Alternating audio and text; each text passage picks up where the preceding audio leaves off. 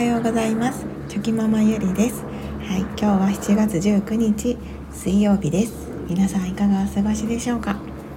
はい。もうすぐはい夏休みが始まります。はいというかもう明日からですね。明日が終業式であの夏休みが始まりますので、うん、いや夏休みモードに切り替えてはいあのー、またちょっと生活ライフスタイルのあそうですね。ライフスタイルがちょっと変わりますので、はい、あの夏休み用に自分自身の気持ちも切り替えて、はい。あの、楽しい夏休み子どもたちにもたくさんこう思い出を作ってあげられるような、はい、夏休みにしていけたらいいなと思っております。はい、なんかその最近特にですねあのやっぱりこう暑いこう日差しとあの、まあ、木々たちがですねあのその緑の色がとっても濃くてなんかすごくこうまあなんというか力強さを感じるんですよね。でそれをこう夫にあのやっぱりこう夏がもう目の前に来てるというか夏が来るにつれてこう緑の色が本当にその力強さ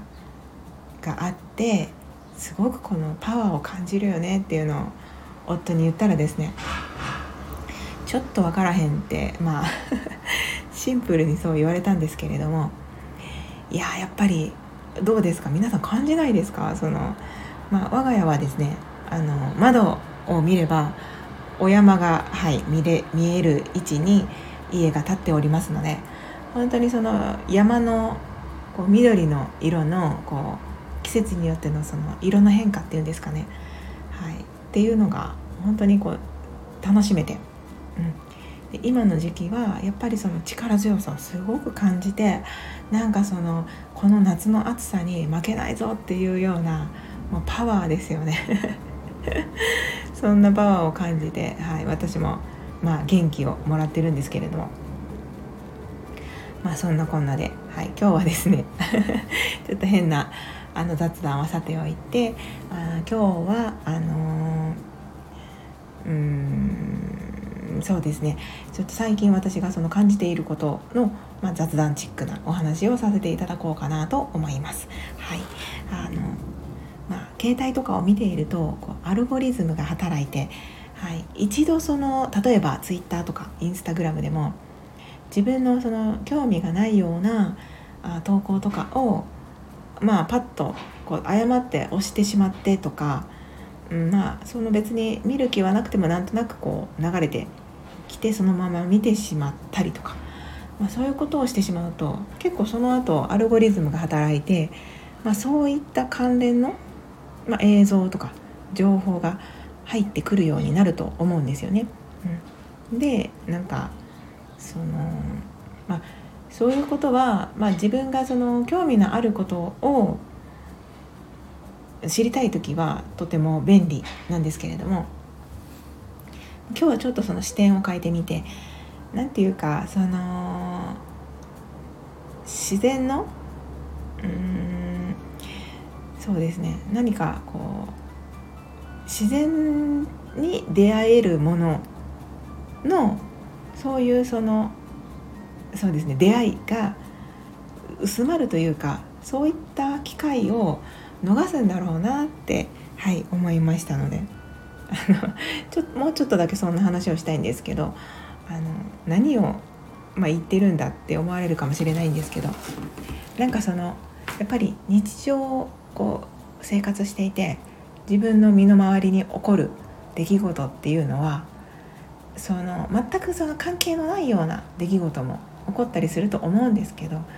こう自分の中でその縁を感じるような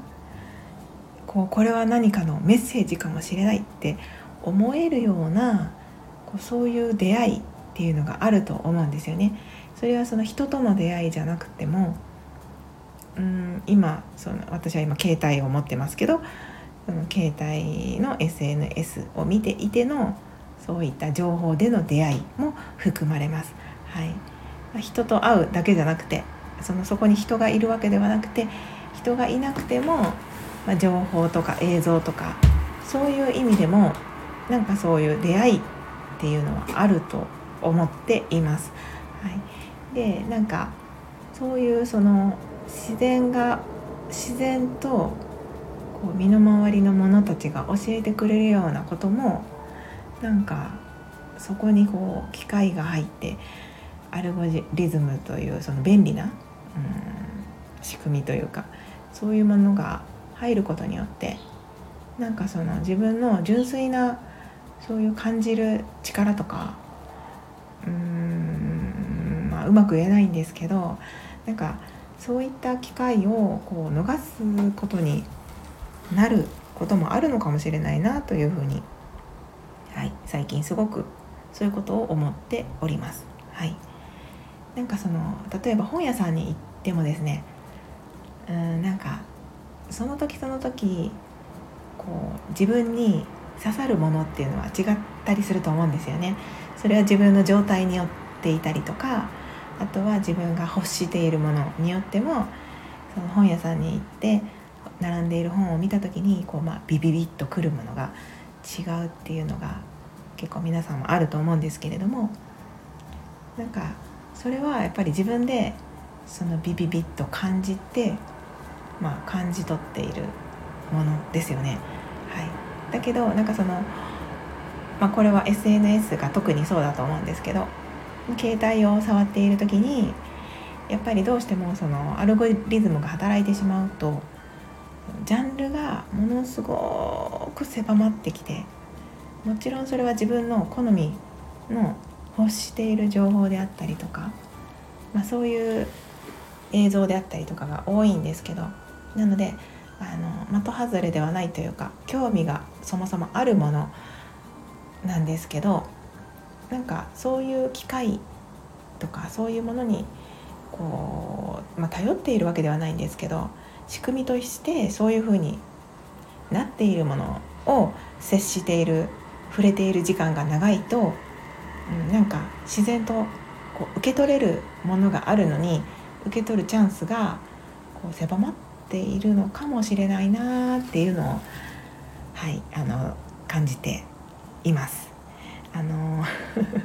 ものすごくぼんやりしていてなんかすっごくあのよくわからないこと言ってるかもしれないんですけど でも結構そういうことを最近感じていてなのでその便利なのはいいんですよねいいんですけどその機械とかがあなたはこういうのが好きでしょ？こういうのを探してるんでしょ？っていうのでこう進められるっていうよりはやっぱりこういろんなものがある中でその直感的に自分でこれだって思ってそれを選び取っていきたいっていうのがあるのになんかそのいらないアルゴリズムうんあなたはこういうのが好きなんでしょ？っていうそういうその機械的なものが介入することによってなんかこうちょっとちょっとね違うような気がしていて、はい、まあまあそんなこと言うんだったら そういったものに触れなければいいじゃないかっていうことだと思うんですけど、まあ、それはそれとしてそうだと思います。はい、ただまあどうしてもね携帯っていうのは日常的に触るものだったりしますしもちろん仕事とか、まあ、日常的にも、うん、あの使わないといけないものだったりしますので完全に切り離すことはできないですし、うん、まあその絶対に一緒にうまいこと付き合っていかなければいけないものなんですけれども、うん、なんかその自分の見るもの聞くものとかそういうことですよね。それらが全てそこにうーんそれだけに絞られてしまうのは良くないなって思いますのでその自分のその感覚をうまく使えるような場所場所に自分を置いておくというか、うん、そういう意識っていうのは大事なんじゃないかなっていう、はい、最近の私の気づきのお話でした。はい、なんやかんやで10分経とうとしております。はい、ということですいませんちょっと今日はあの、まあ、最近最近私が感じているあのことでちょっと雑談チックにお話しさせていただいたんですけれどもやっぱりその自分の、まあ、感性ですよね。感じるものとか感じれる状況に対してやっぱりうん100%純純度の高い自分のアンテナですよね。を感じ取れる状況に自分を置くことっていうのもあの時としては必要なのかなって思いましたしもちろんその与えられたものとか先ほど言ったようにアルゴリズムが働いてるものの中でもそういった良い出会い悪い出会いピンとくる出会いピンとこない出会いっていうのはあると思いますのであの一概にそういうアルゴリズムが悪いとかそういうわけでは全くないんですけれども、うん、なんかそういうこともあるんだなっていうことを、はい、あの感じているというお話でした。